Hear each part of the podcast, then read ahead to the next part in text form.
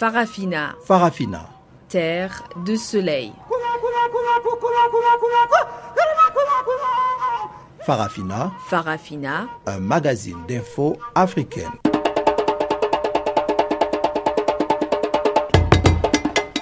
Présentation Pamela Kumba. Bonjour à tous et merci de nous rejoindre sur Channel Africa pour suivre Farafina. Deborah Moussueo est à la technique et voici les grandes lignes du jour. Une jeune fille de Chimbok a été retrouvée dans la forêt et ramenée auprès de sa famille. Libération immédiate des militants anti-esclavagistes de Mauritanie. Et en République démocratique du Congo, Edem Kojo, médiateur de l'Union africaine, sollicite la liste des représentants de l'opposition. Voilà donc pour les titres. On se retrouve tout de suite après ce bulletin des informations apprêté et présenté par Guillaume Cabissoso.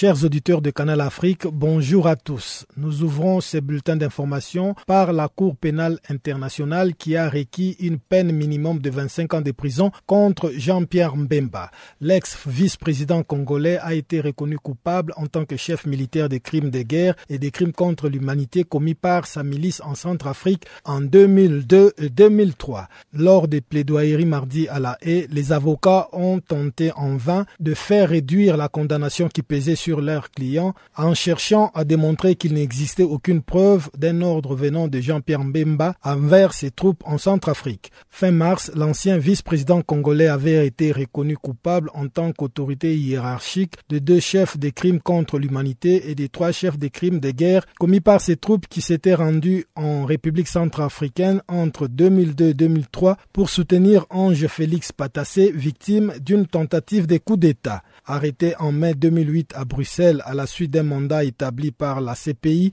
Jean-Pierre Mbemba avait été transféré à la haie dans la foulée. Un an plus tard, le juge avait confirmé cinq chefs d'accusation contre lui, à savoir trois pour crimes de guerre et deux pour crimes contre l'humanité. Au Cameroun, la Cour suprême a condamné un ancien ministre d'État à 20 ans de prison ferme. La décision a été rendue ce mercredi à l'aube après une audience marathon qui a démarré mardi. Arrêté le 16 avril 2012 et condamné à 25 ans de prison ferme le 22 septembre de la même année, Marafa Amidou Yaya a été reconnu coupable de détournement de 24 milliards de francs CFA, l'équivalent de 29 millions de dollars. Une somme destinée à l'acquisition d'un avion neuf pour le voyage du président Paul Biya. L'ancien secrétaire général de la présidence de la République a toujours clamé son innocence alors que ses avocats ont promis des pouvoirs en cassation.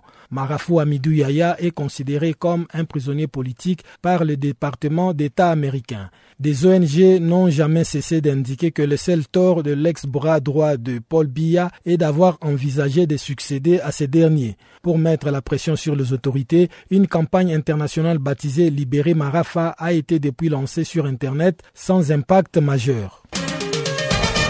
Rendons-nous maintenant au Niger, où trois proches de l'opposant Ama Amadou ont été interpellés et placés en détention pour leur implication présumée dans une affaire de corruption. Hari Mala, Ide Kalilou et Bakari Seydou sont soupçonnés d'avoir détourné un montant de 6 milliards de francs CFA en vivres et en liquide lors de la crise alimentaire de 2004 et 2005. Les trois hommes mis en cause auraient initié un système de détournement des fonds publics, notamment via la cellule crise alimentaire mise en place au sein de la primature. Ils ont été placés séparément en détention lundi à Saï et Kolo, au sud-est de Niamey, ainsi qu'à Birni Nkoni, dans la région de Taoua, à la frontière avec le Nigeria. Le fait leur reproché remonte à 2004, alors qu'Ama Amadou occupait le poste de Premier ministre.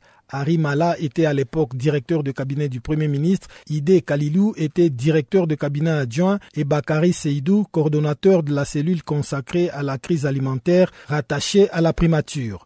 Toutefois, les noms du chef de file de l'opposition nigérienne, Ama Amadou, qui était proche des trois hommes, ne seraient pas cités directement dans cette affaire dont le préjudice pourrait s'élever à 6 milliards de francs CFA en vivres et en liquidités.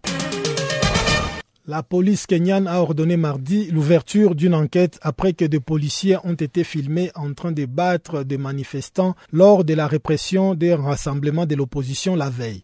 Le chef de la police kenyane, Joseph Boinet, qui a aussi condamné l'anarchie que les émétiers ont imposée lundi au public, a par ailleurs regretté l'usage arbitraire et abusif de la force par les forces de sécurité.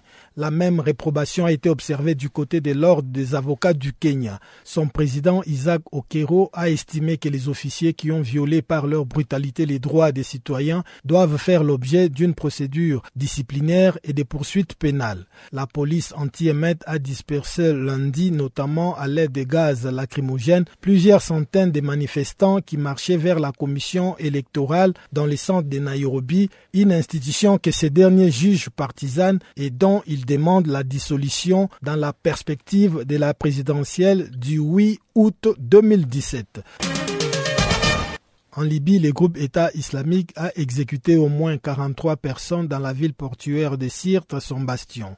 Dans son nouveau rapport, Human Rights Watch a accusé mercredi Daesh d'avoir mené au moins 49 exécutions extrajudiciaires à Sirte, ville sous le contrôle du groupe extrémiste. Au moins 49 personnes ont été exécutées par décapitation ou par balle pour crimes présumés de blasphème, sorcellerie et espionnage, a indiqué Human Rights Watch, soulignant que ce meurtre constituait des crimes de guerre. Sirte, à 400 km à l'est de Tripoli et ville natale de l'ancien chef de l'État libyen Muammar Kadhafi, est contrôlée par Daesh qui gagne du terrain en profitant du chaos politique et sécuritaire que connaît ce pays. Les groupes y compteraient 2000 à 3000 combattants, dont 1500 à Sirte, selon une estimation de l'ONU.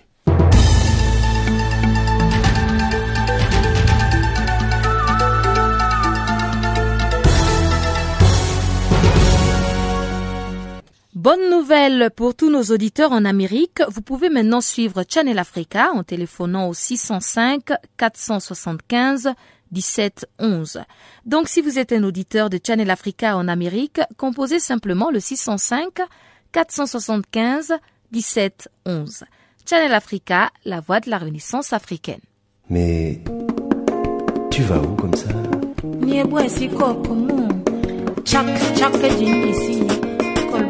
Channel Africa. Channel Africa. Channel Africa, la voix de la Renaissance africaine. Retrouve-nous sur www.channelafrica.co.za.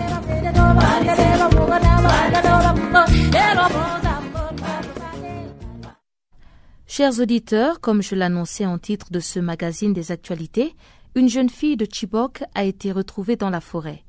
Tsambido Osea Abana aurait été découverte par des vigiles qui aident l'armée nigériane dans la lutte contre Boko Haram.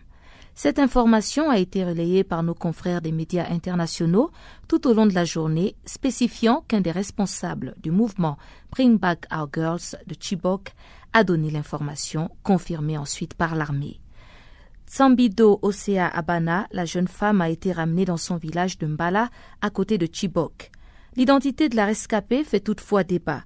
D'aucuns pensent qu'il s'agit d'Amina Ali Darsha Ngeki, qui avait 17 ans lors de son enlèvement à Chibok, où elle passait des examens.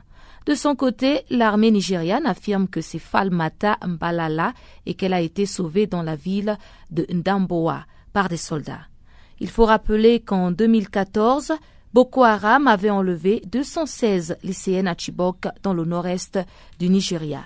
Et c'est la première fois qu'une jeune femme, une jeune fille, a été retrouvée saine et sauve après cette affaire. Africa, oh, yeah. Africa, oh, Africa, Africa, Africa, Africa. Je m'appelle Salif Keita. Vous écoutez Channel Africa la voix de la Renaissance africaine.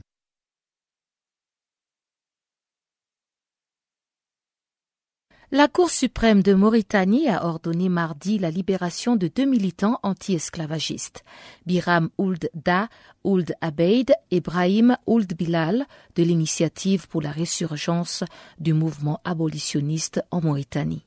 Ils sont sortis sous les ovations de plusieurs centaines de sympathisants venus manifester devant le palais de justice pour réclamer leur libération.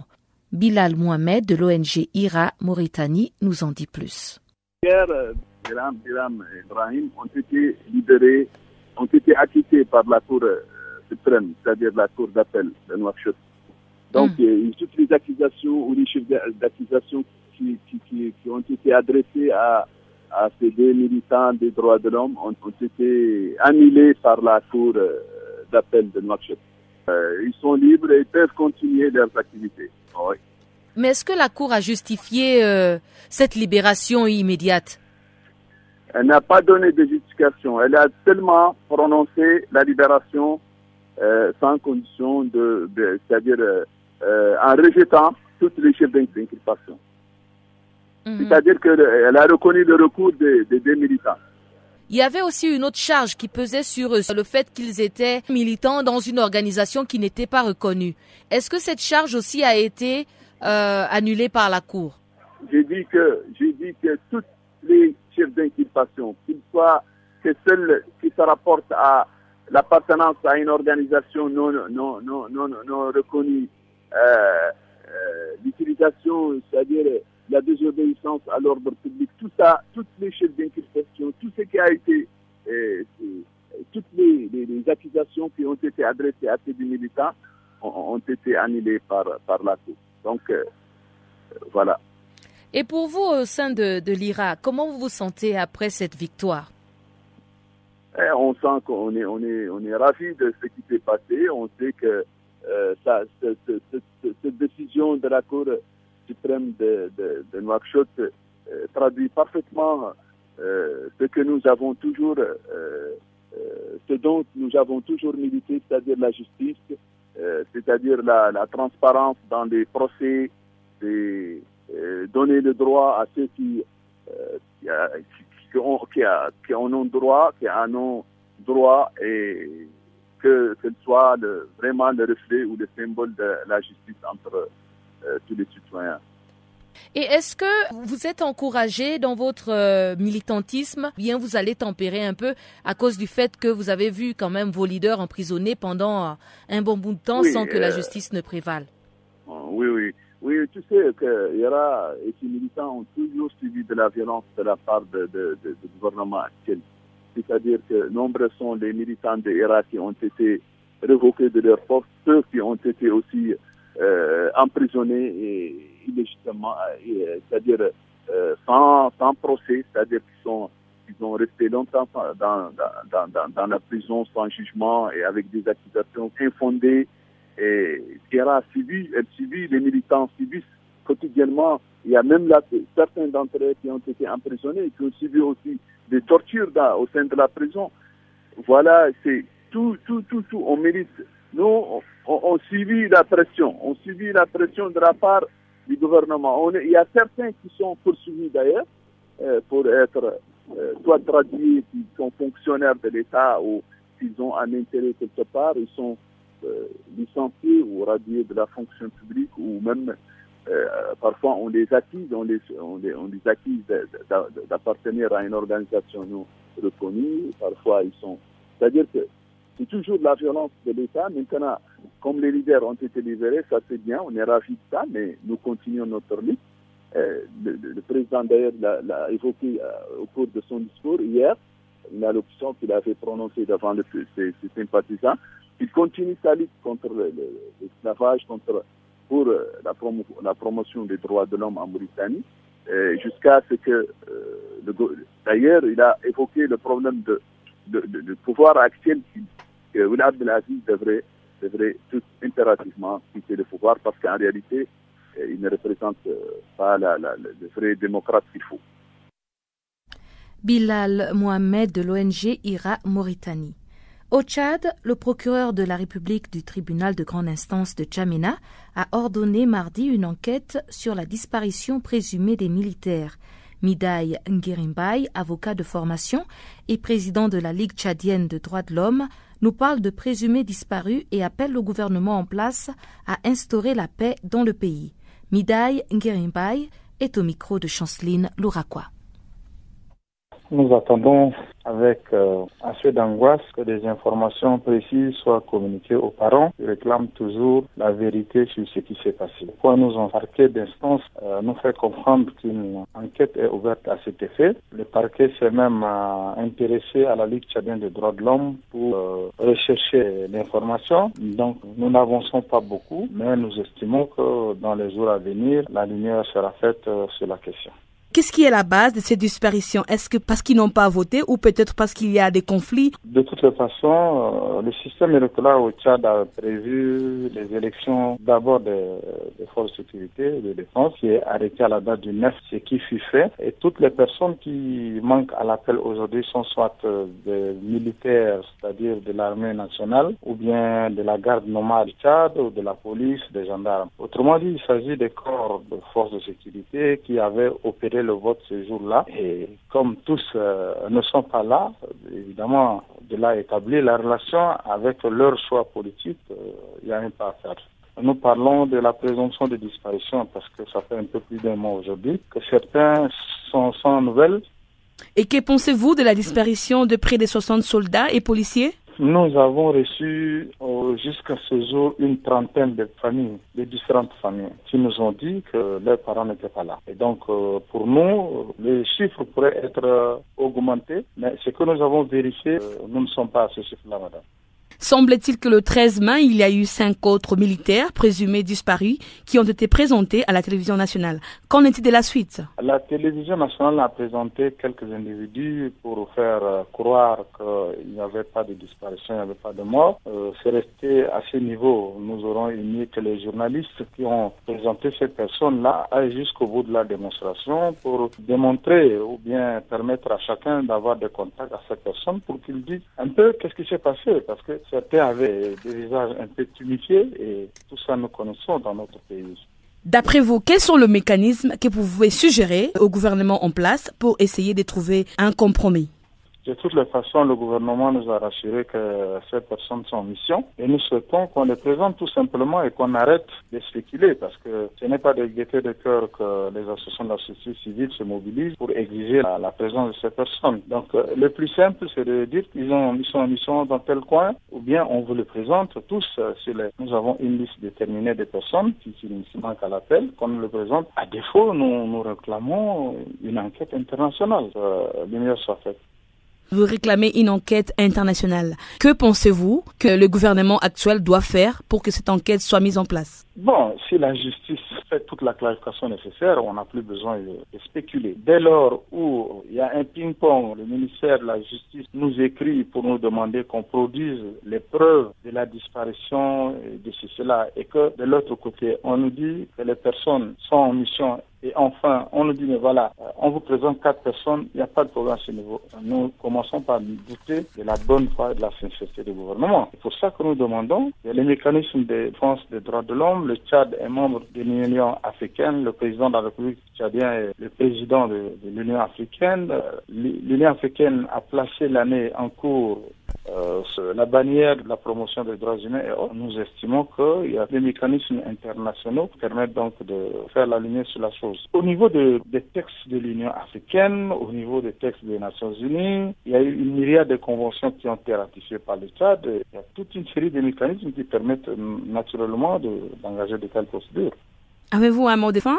Le mot de la fin, madame, nous estimons que le Tchad a traversé des moments très difficiles et il appartient aux instances, au pouvoir public de faire en sorte que la paix réelle, la tranquillité, l'envie de vivre ensemble entre les citoyens tchadiens puisse être une réalité au lieu de perdre le temps par harceler les défenseurs des droits de l'homme. Euh, souhaitons vivement que le Tchad essaie de rompre définitivement avec les coups de force, avec euh, le mépris des droits, avec la mauvaise gouvernance pour que notre pays retrouve sa place dans la nation. Je vous remercie. Les casques bleus ressortissants de six pays sont accusés par l'ONU de faire partie des contingents pointés du doigt dans 44 cas d'abus sexuels recensés depuis début 2016. Guillaume Cabissoso a les détails. L'ONU a indiqué mardi avoir recensé depuis le début de l'année 44 accusations d'abus sexuels qui auraient été commis par des casques bleus, dont 29 concernent sa mission en République centrafricaine. Sept cas ont été recensés en République démocratique du Congo, deux en Haïti et d'autres en Côte d'Ivoire, Soudan du Sud ou Mali notamment. La plupart des faits remontent aux années précédentes. Les soldats ou policiers soupçonnés viennent pour la plupart de la République démocratique du Congo, du Congo-Brazzaville, ainsi que du Niger, du Maroc et d'Afrique du Sud, selon un des comptes publiés mardi par l'ONU. Ces décomptes n'incluent pas les accusations révélées début avril et mettant en cause la force française Sangaris en Centrafrique, ainsi que les contingents burundais et gabonais de la MINUSCA. L'enquête sur ces cas n'est pas terminée, a précisé le porte-parole de l'ONU, Stéphane Dujarric. L'ONU avait recensé 69 cas d'abus sexuels présumés sur l'ensemble de l'année 2015. Ils étaient concentrés là aussi sur la République centrafricaine et la République démocratique du Congo et impliquaient des casques bleus de 21 pays au total. La réputation de ces soldats de la paix a été ternie depuis des mois par toute une série de scandales de viols et autres exactions, notamment en Centrafrique où l'ONU a déployé 12 000 hommes en 2014. Les pays fournisseurs de casques bleus, seuls habilités à sanctionner les coupables, ne montrent aucun empressement à les faire. Ainsi, seuls 26 cas sur les 69 recensés en 2015 ont fait l'objet d'enquêtes abouties qui ont entraîné des peines de prison de quelques semaines contre trois soldats. Pour le fait recueilli en 2016, trois enquêtes ont pour l'instant abouti et deux militaires ont été punis de peines de prison. Parmi une série de mesures, l'ONU a recommandé de créer des cours martiales pour juger les coupables et de prendre les empreintes génétiques des casques bleus. Pour l'instant, seule l'Afrique du Sud a annoncé qu'elle allait mettre en place une cour martiale en République démocratique du Congo pour juger ses soldats. L'ONU a aussi créé en mars un fonds pour aider les victimes de ces abus sexuels. La Norvège a été le premier pays occidental à l'abonder en versant au total 125 000 dollars américains. En République démocratique du Congo, le facilitateur de l'Union africaine pour le dialogue national a lancé un appel aux partis d'opposition afin qu'ils lui fournissent la liste de leurs représentants à ce dialogue.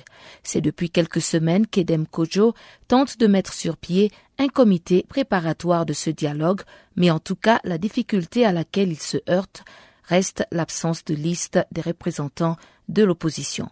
Jean-Noël Bamouense nous en parle depuis Kinshasa. C'est justement une mission difficile que l'ex-premier ministre togolais, facilitateur de l'Union africaine pour le dialogue national qui doit avoir lieu ici, doit accomplir dans ce pays. Edem Kojo doit justement mettre sur pied un comité préparatoire qui doit déterminer la marche à suivre avant le début des travaux proprement dit. La majorité présidentielle et la société civile ont déjà déposé leur liste, mais en tout cas, la liste de l'opposition n'est toujours pas disponible. Le facilitateur était pourtant très optimiste quant à la mise en place rapide de ce comité. Edem Kodio revient ici sur la situation et ses difficultés. Je crois que j'ai péché par excès d'optimisme quand je disais à la première conférence de presse que le comité préparatoire va se réunir la semaine prochaine. C'est une semaine prochaine qui est bien longue à s'achever, à se terminer. Mais je crois que nous allons quand même sauter ce dernier obstacle très bientôt et que nous serons en mesure de faire bouger les choses. Les difficultés viennent de ce que les partis politiques, notamment ceux de l'opposition, n'arrivent pas à nous donner leurs représentants pour aller à ce dialogue. Sinon, je peux vous dire que depuis longtemps, déjà, la société civile a pu fournir des indications qui nous ont permis de composer la liste de la société civile. La majorité présidentielle a envoyé sa liste. Il ne manque guère que la liste des partis de l'opposition que le parti UDPS doit fournir compte tenu des discussions que nous avons eues avec ce parti et des accords qui ont été conclus avec ce parti. Alors nous attendons. Le comité préparatoire du dialogue qui doit être mis sur pied comprend 30 membres dont 12 représentants de la majorité présidentielle, 12 de l'opposition et 6 de la société civile, même si cette dernière n'a pas été satisfaite du quota lui attribué.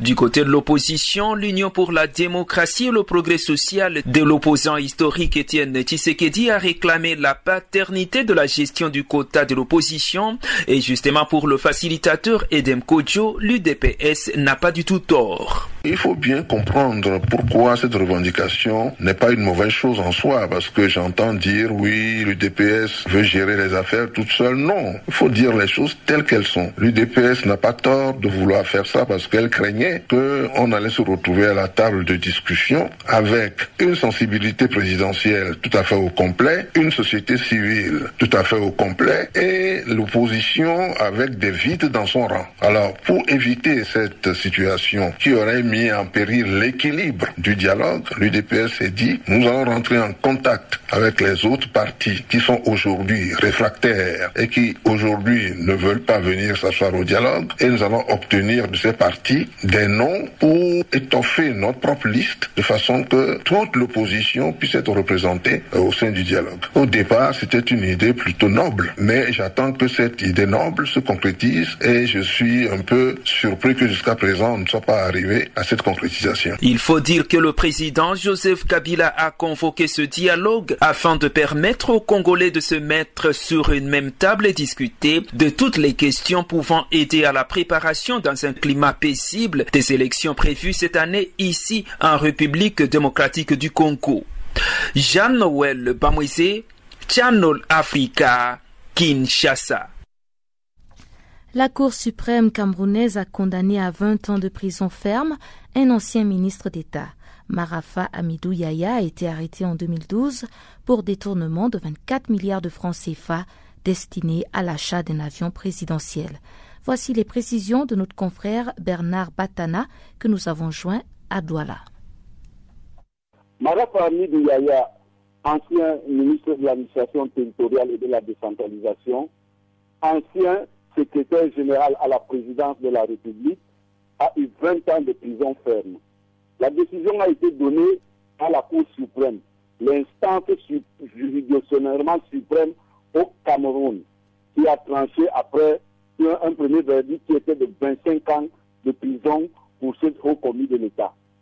Les faits remontent à 2008, lorsque la présidence de la République décide de s'octroyer un, aéronef présidentiel. Marafa Amidou Yaya est pendant les faits secrétaire général à la présidence de la République. C'est-à-dire qu'il pilote cette affaire d'acquisition d'un avion présidentiel. Il faut noter ici au Cameroun, le secrétaire général à la présidence de la République est une sorte de président exécutif qui gère tous les dossiers en rapport direct avec la présidence de la République et dans la gestion collective de la nation. Les faits vont aller très vite. On va faire une commande. Cette commande sera pilotée concomitamment par Tutsu, qui était alors directeur général de la compagnie de navigation aérienne Camer. Donc, euh, Photo Photo Michel et Marafa Amidou Yaya seront chargés de gérer ces épineux dossier d'acquisition de l'avion présidentiel. Mais il se trouve qu'à la fin, l'avion qu'on achète a été plutôt un coucou volant qui a voulu coûter la mort au président de la République en 2003. À partir de ce moment, s'est engagée la chasse à l'homme. Toutes les responsabilités devaient être mises en œuvre. Tous ceux qui, de loin ou de près, ont été impliqués dans la gestion de cet avion sont aujourd'hui dans les géoles. Il s'agit notamment de Marafa Amidou Yaya qui a eu 20 ans aujourd'hui, de Inoris Ephraim et Atangana Medara, eux aussi ancien secrétaire général à la présidence de la République. Il s'agit aussi de Yves Michel Potso, qui était directeur de la CAMER, la compagnie de navigation aérienne camerounaise à l'époque des faits. Il s'agit aussi de Jérôme Medeba, qui à l'époque des faits était ambassadeur du Cameroun à, aux États-Unis d'Amérique il est malheureusement, malheureusement décédé à la prison centrale de Kondengui à Yaoundé. À combien était estimé le coût de cet avion qui met en cause aujourd'hui euh, M. Marafa Amidou? En tout cas, au niveau de la justice, on accuse Marafa de détournement de 24 milliards de nos francs. 24 milliards de nos francs qui ont contribué à l'achat de cet avion. On, l'accuse de complicité intellectuelle avec Yves Michel Fosso qui, au moment des faits, était le directeur général de la compagnie de navigation aérienne Tamer. Beaucoup d'analystes politiques affirment plutôt que l'ancien ministre d'État en charge de l'administration est aujourd'hui victime de ses ambitions politiques parce qu'il aurait voulu envisager de succéder au président Paul Mbiya. Que répondez-vous à cela? Oui, généralement dans ce, genre d'affaires au Cameroun, les politiques s'y mêlent. On reproche effectivement à Yves Michel Foutso Marafa Amid Yaya, plus précisément, des ambitions présidentielles. C'est ce qui explique le, nombre de lettres qu'il a écrites lorsqu'il était lorsqu'il est incarcéré à la prison centrale de Konami. Il faut noter qu'il a été muté de la prison centrale de, de à Yaoundé au secrétariat d'État à la défense, qui est une euh, unité spécialisée de la gendarmerie nationale pour mieux être, pour mieux être euh, surveillé.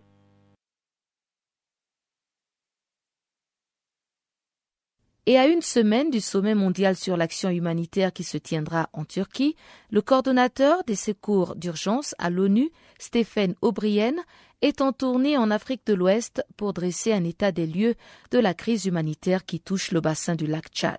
Il est ce mercredi au Nigeria en provenance du Niger où il s'est rendu à Difa, localité affectée depuis février 2015 par les attaques de la secte Boko Haram. Suivons ce reportage de notre correspondant au Niger, Abdul Razak Idrissa. Depuis bientôt une année qu'ils sont sur le site qui porte le nom de leur village, les plus de 6000 réfugiés nigériens du village d'Assaga déclarent se sentir en sécurité. Il reste cependant qu'il leur manque de la nourriture notamment. Bientôt, ils passeront leur cinquième mois sans une ration suffisante.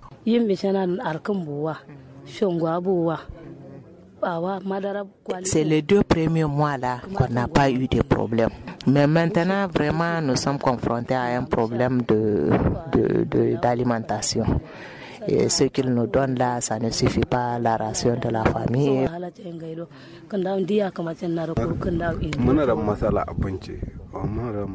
Nous avons vraiment besoin de nourriture, surtout le problème de jusqu'à la nuit tard.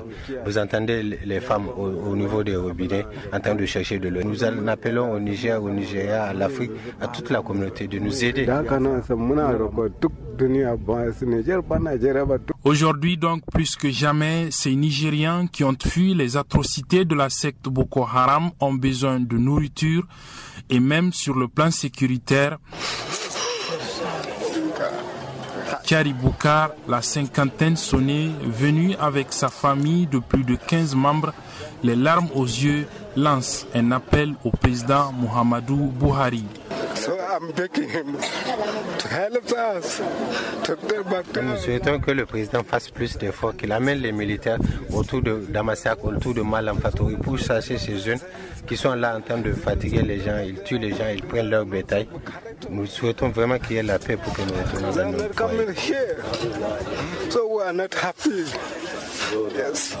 Avec ce qu'il a pu voir et entendre, le secrétaire général adjoint des Nations Unies chargé des affaires humanitaires et coordonnateur des secours d'urgence pense avoir trouvé ainsi les bons arguments pour convaincre au sommet mondial sur l'action humanitaire prévu la semaine prochaine en Turquie. Stéphane Aubrien. Euh, J'ai la vérité des histoires des peuples ici qui a les besoins les très importants, les très immédiats. C'est très important d'avoir cette vérité pour euh, créer les, les, les, arguments les plus impressionnés avec euh, les gens qui sont les chefs du monde, des chefs d'État, des chefs du gouvernement, des chefs des NGOs, des CSOs, tous les gens qui ont beaucoup de influence euh, pour gagner une nouvelle approche pour supporter les gens qui ont les besoins les plus immédiats. À la date du 9 mai 2016, le nombre de réfugiés nigériens sur le territoire nigérien est estimé à plus de 82 000, auxquels s'ajoutent environ 130 000 déplacés internes et plus de 31 000 personnes retournées. Pour tout cela et pour les autres besoins d'aide humanitaire, un plan chiffré de plus de 30 millions de dollars américains est prévu. Son financement n'a pas encore dépassé les 25%. Abdullah Razak Idrissa de retour de DIFA pour Channel Africa. Et voilà, pour mettre une transition à cette première partie, je vous propose de suivre le bulletin économique apprêté et présenté par Chanceline Louraquois.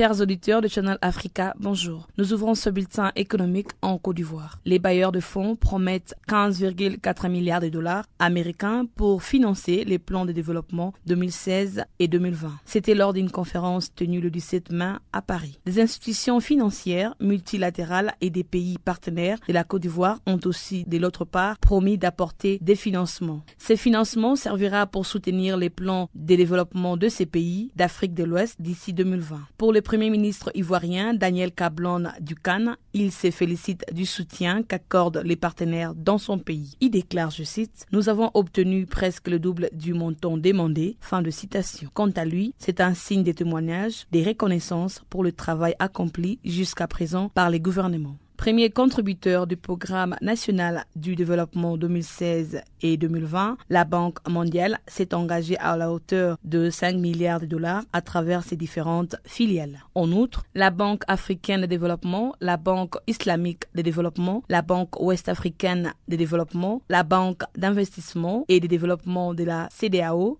L'Union européenne, la France, les Japon et les États-Unis figurent aussi parmi les contributeurs. Les programmes nationaux de développement s'appuient sur les fondements de la vision Côte d'Ivoire 2040. L'ambition du programme national du développement est de faire de la Côte d'Ivoire un pays émergent à l'horizon 2020, avec un objectif de croissance de 8,8% en moyenne par an. Les programmes nationaux du développement s'articulent autour de cinq axes majeurs. Premièrement, c'est le renforcement de la qualité des institutions et de la gouvernance. Deuxième, le développement du capital humain, y compris dans ses aspects transition démographique et dividendes démographiques. Troisième, la transformation structurelle de l'économie et la création d'emplois. Quatrième, le développement des infrastructures dans le respect des principes des protections de l'environnement. Et enfin, cinquième, le renforcement de l'intégration régionale et de la coopération internationale. Annoncé l'année dernière, les programmes nationaux du développement 2016 et 2020 prévoient des investissements globaux de 30 milliards de francs CFA, soit un prêt de 60 milliards de dollars. À noter que ces investissements seront financés à la hauteur de 62,4% par les secteurs publics et de 37,6% par les secteurs privés. On rappelle, la Côte d'Ivoire a enregistré une croissance économique supérieure à 8% par an depuis la fin de la guerre civile en 2011, grâce notamment aux investissements publics dans les infrastructures et des réels succès dans le secteur agricole la République tchèque au chevet de l'agriculture sénégalaise. En effet, la République tchèque a promis récemment de soutenir l'agriculture sénégalaise en coopérant avec les domaines de la recherche scientifique, du développement, des exploitations agricoles familiales et aussi du renforcement des capacités des acteurs ainsi que de la maîtrise de l'eau. C'est une promesse faite par le ministre de l'Agriculture, Marianne Jureka, lors d'une séance de travail avec Mustapha Lodiata, le secrétaire d'État sénégalais à l'accompagnement et à la mutualisation des organisations paysannes. Outre cette annonce, d'après les ministres de l'Agriculture, les étudiants sénégalais intéressés par l'agriculture pourront également effectuer des voyages d'études et obtenir des bourses octroyées par les gouvernements tchèques. Les ministres ajoutent que la République tchèque est capable de financer des investissements et aussi prête de fournir de la technologie ainsi que du matériel génétique si le Sénégal présente des projets agricoles rentables dans le cadre de l'exécution du plan Enfin, Marianne Jureka, ministre de l'Agriculture, a ainsi promis de répertorier tous les besoins du Sénégal en matière agricole pour renforcer la coopération avec la République tchèque. Dans le cadre de la tenue de la COP 22 à Marrakech, Du 7 au 18 novembre prochain, Casablanca Finance City a annoncé le mardi que les Climate Finance Day se déroulerait le 4 novembre prochain à Casablanca. Le thème choisi de cet événement est les conditions nécessaires à la massification des finances vertes et les rôles à jouer pour le secteur privé dans l'agenda climatique avec un accent particulier sur les continents africains. Dédié au rôle de la finance privée avec la participation des banques cet événement international devrait réunir des investisseurs internationaux représentant des organisations internationales et des organismes multilatéraux, membres de think tanks ainsi que des acteurs associatifs engagés dans le développement durable. L'événement labellisé COP22 souhaite présenter à la fin de ses travaux des recommandations pragmatiques contribuant au financement de l'agenda climatique international.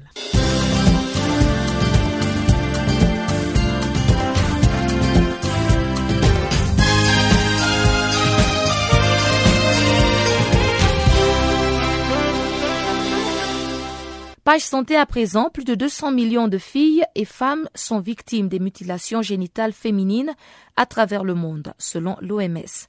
Et pour leur venir en aide, l'Organisation internationale a lancé lundi des nouvelles lignes directrices pour le personnel de santé. Ces nouvelles lignes directrices visent à aider le personnel de santé à dispenser de meilleurs soins aux femmes et filles qui vivent avec des mutilations sexuelles génitales féminines. Ces pratiques traditionnelles néfastes à la santé de la femme se retrouvent dans 30 pays d'Afrique et quelques pays d'Asie et du Moyen-Orient au point de devenir un problème de santé mondial. Les nouvelles directives recueillent les dernières preuves, recommandations et meilleures pratiques pour la gestion des soins portant notamment sur la désinfibulation, la santé mentale, la santé sexuelle des femmes et l'éducation de l'ensemble des femmes et des enfants. C'est dans l'objectif donc de mieux résoudre ce problème que l'Organisation internationale a décidé d'équiper les agents de santé. Certains d'entre eux n'ont pas d'expérience dans le traitement des femmes ou des filles mutilées. Ils sont même parfois ignorants des conséquences sanitaires négatives des mutilations génitales. Ces pratiques traditionnelles peuvent engendrer des problèmes de santé immédiats ou des complications à long terme, comme nous l'explique Dr Lalé Sey, coordinatrice du département santé reproductive et recherche à l'OMS. It can cause immediate Les mutilations génitales féminines peuvent provoquer des problèmes immédiats tels que la douleur et les saignements, voire même entraîner la mort suite aux saignements au moment de la procédure. Elles entraînent des complications au moment de la grossesse et de l'accouchement, avec un risque accru de déchirement, de travail difficile et de décès du nouveau-né. Les séquelles à plus long terme comprennent des dysfonctionnements sexuels, des problèmes de dépression, d'anxiété, de syndrome de stress post-traumatique, des difficultés de passer le sang menstruel, ou encore des infections urinaires répétées. Donc les directives apportent les dernières preuves, recommandations et meilleures pratiques pour la gestion des soins aux femmes qui vivent avec des mutilations génitales féminines. Les mutilations sexuelles féminines se résument à toutes les interventions impliquant l'ablation partielle ou totale des organes génitaux externes ou toute autre lésion des organes génitaux féminins pratiquées pour des raisons non médicales. Depuis 1997, les efforts internationaux se sont intensifiés pour mettre fin aux mutilations sexuelles féminines à travers des travaux de recherche, des actions dans les communautés, la révision des cadres juridiques et le soutien politique croissant pour mettre fin à ces pratiques, sans compter les organismes internationaux de surveillance et les résolutions qui les condamnent. L'OMS recommande donc la prévention et le traitement des complications obstétriques, le traitement de la dépression et des troubles de l'anxiété, l'attention devant être accordée à la santé sexuelle des femmes, avec notamment le conseil et la diffusion d'informations et l'éducation. Les lignes directrices de l'OMS appuient ces efforts et y contribuent en reconnaissant que des mesures doivent être prises dans tous les secteurs pour mettre fin à ces pratiques et apporter une aide aux femmes qui en subissent toujours les conséquences. En dépit de l'absence de l'Afrique au Festival de Cannes cette année, deux films du continent participeront néanmoins à cette rencontre du septième art dans la série hors compétition.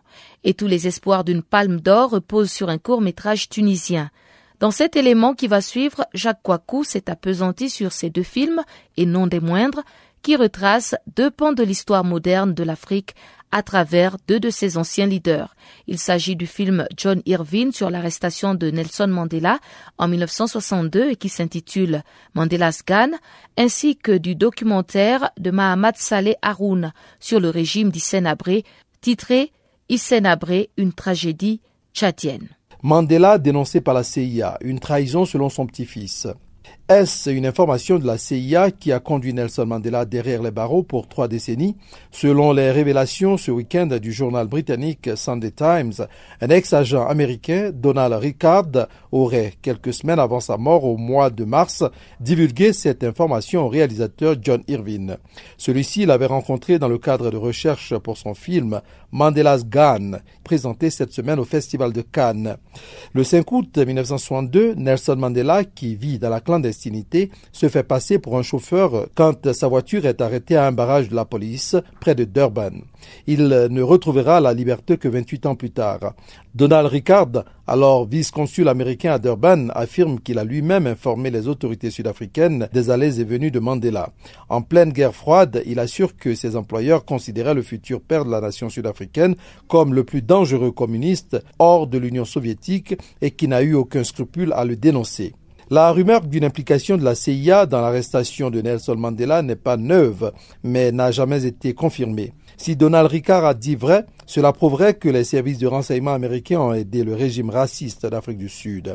Il a fallu attendre 1986 pour que le Congrès américain adopte une loi anti-apartheid accompagnée de sanctions économiques. Et le nom de Nelson Mandela est resté sur la liste noire du terrorisme des États-Unis jusqu'en 2008, longtemps après que le premier président noir sud-africain est devenu une icône mondiale. Le petit-fils de Nelson Mandela, Mandela Mandela, évoque une trahison. Il demande au président des États-Unis, Barack Obama de s'excuser et de divulguer le détail des événements qui ont conduit à l'arrestation de son grand-père. Les révélations du week-end estiment Mandela Mandela, membre du Parlement et chef de clan, ont mis fin à des décennies de déni et révélé le fait que les États-Unis ont mis leurs intérêts au-dessus de la lutte pour la libération de millions de personnes. Pour le porte-parole du Congrès national africain, l'ANC, Zizi Kodwa, ces informations confirment que l'Occident conspire contre l'Afrique du Sud. Le parti au pouvoir, en campagne électorale pour les élections municipale prévue en août y voit la preuve de tentatives d'interférences étrangères dans la politique du pays. Cela a lieu encore aujourd'hui, a-t-il affirmé. Nous observons ces temps-ci que des efforts sont faits pour saper le gouvernement démocratiquement élu de l'ANC. Les États-Unis n'ont pas réagi à ces accusations. D'un autre côté, l'Association des victimes des crimes du régime d'Issénabré a gravi les célèbres marches du Festival de Cannes 2016 avant la projection du documentaire consacré aux crimes de l'ancien dictateur du Tchad. Le documentaire Issénabré, une tragédie tchadienne, est présenté en sélection officielle mais hors compétition. Aucune image d'archive n'a été utilisée dans ce documentaire. Mahamat Saleh Haroun a préféré suivre Clément Abaïfouta, interrogé des victimes et des rescapés du régime d'Hissène Abré. Mahamat Saleh Haroun a imaginé ce documentaire comme un espace commun partagé par des victimes et des anciens bourreaux qui doivent continuer à vivre ensemble. Comment pardonner Comment oublier cette tragédie? Des questions difficiles dont les solutions sont loin d'être évidentes, résume le réalisateur tchadien. Certaines scènes ont été particulièrement fortes à tourner, notamment celle où un bourreau refuse de demander pardon, estimant qu'il a seulement obéi aux ordres. Une méthode de défense cliché qui ressemble à celle des nazis ou de tout criminel ayant torturé, analyse Mohamed Saleh Haroun sur la voie de l'Amérique Afrique. Ce bourreau se considère comme un chien qui a été dressé pour attaquer, pour lui, il n'y a pas de matière à le juger en justice. Même si M. Haroun connaît très bien les tortures infligées par la DDS, certains témoignages l'ont particulièrement choqué. Tout au long de sa détention, un survivant qui a confié avoir prié pour 2053 co-détenus morts successivement dans sa cellule. Et cette autre victime, blessée si gravement qu'il était obligé de rester allongé depuis 20 ans, ne supportant aucune autre position. Un supplicié qui est finalement mort deux jours avant l'ouverture du procès d'Issénabré, procès qu'il attendait comme une délivrance. Et sans plus tarder, retrouvons Chanceline Louraquois pour le bulletin des actualités sportives du jour.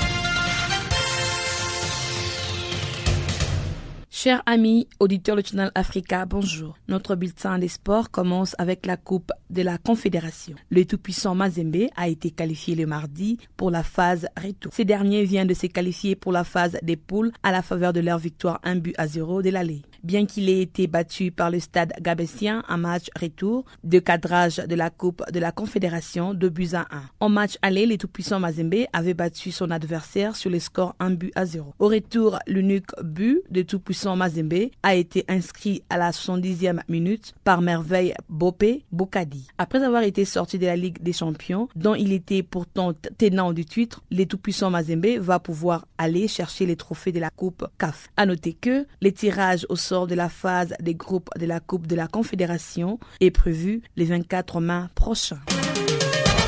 Au Nigeria, les conseils d'administration de la Fédération nigérienne de football, NFF en sigle, a suspendu le mardi pour cinq ans Chris Giwa. Chris Giwa est le président autoproclamé de l'instance de football. Il a été suspendu ainsi que quatre de ses proches de toutes activités sportives dans le pays. D'après les conseils d'administration, Chris Giwa et les quatre personnes suspendues sont reconnus coupables de représenter illégalement la Fédération nigérienne de football. Cette représentation a été faite en violation de l'article 40 des statuts de la Fédération nigérienne de football. Avant cette sanction, Chris Giwa s'était présenté le 6 mai dernier dans les locaux de la Fédération nigérienne de football à Abuja en tant que le président légitime. Et il s'est fait extraire des lieux par les forces de sécurité. En rapport avec cette prétention, Chris Giwa maintient toujours être le président légal élu de la Fédération nigérienne de football en lieu et place de Amadou Pinik, l'actuel locataire des lieux qui est reconnu par la FIFA. En outre, la Fédération nigériane de football indique que Gianni Infantino, le président de la Fédération internationale de football association, se rendra au Nigeria en juin prochain. Au Togo, le sélectionneur Claude Leroy a constitué le mardi une équipe locale. C'est une équipe composée de 23 joueurs. Ces joueurs sélectionnés vont livrer un match le 21 mai à Sokodé. Ce serait un match d'une veille de l'intérieur du pays contre une sélection du milieu. Ayant pour mission de former une équipe locale, Claude Leroy, nommé en avril dernier au poste d'entraîneur national, vise la qualification du Togo par la Coupe d'Afrique des Nations 2019. Au Cameroun, Stéphane Biya, le capitaine des Lions indoptables, est absent de la liste de 23 Lions indoptables retenus par Hugo Bros. C'est une liste pour la cinquième journée des éliminatoires de la Cannes 2017 prévue le 3 juin prochain du groupe M. Le match se déroulera au stade des Lions indoptables du 22 au 3 juin prochain. C'était à l'occasion du 66e congrès de la Fédération internationale de football association qui s'est tenu récemment que le président Gianni Infantino a annoncé quelques nominations. La nomination de Drogba Didier en tant que vice-président de la commission des acteurs de football est un rapport sur les avancées de la mise en œuvre des réformes. Le président Gianni Infantino a indiqué par la suite dans son programme électoral l'installation d'un nouveau programme de développement du football. Ce programme sera connu sous le nom des programmes forward de la FIFA. Les dix programmes est constitué d'une refonte complète des différents programmes de développement de la Fédération internationale de football association, un seul et même programme. Dans sa fonction de vice-président, Didier Drogba accompagnera Ramon Jessurun de la Colombie, le nouveau président de la commission des acteurs du football à la FIFA, suivi de son adjoint Karel Heinz Rummenig de la République d'Allemagne. Cette commission permettra à la FIFA de fournir un soutien complet et sur mesure à ses associations ainsi qu'à des confédérations membres. Afin de répondre à ces défis, afin de répondre à ces défis, le président Gianni Infantino a décidé d'augmenter significativement son soutien financier en faveur des associations. Le soutien est de 5 millions de dollars américains par cycle quadriennal pour chaque association membre afin qu'elle ait les moyens d'investir dans des projets de football et de couvrir leurs frais de fonctionnement.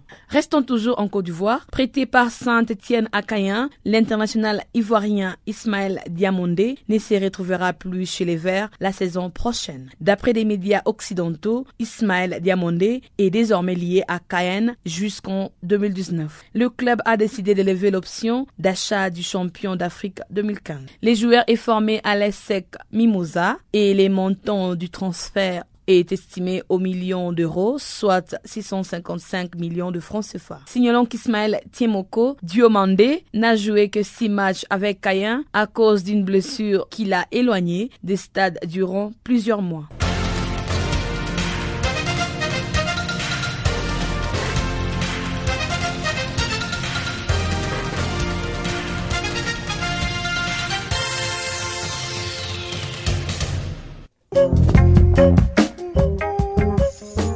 Chers auditeurs, c'est sur cette note que s'achève Farafina. Encore une fois, merci d'avoir été des nôtres. On se retrouve demain sur la même fréquence, à la même heure, pour une autre édition des actualités en français sur Channel Africa, la voix de la renaissance africaine. Au revoir.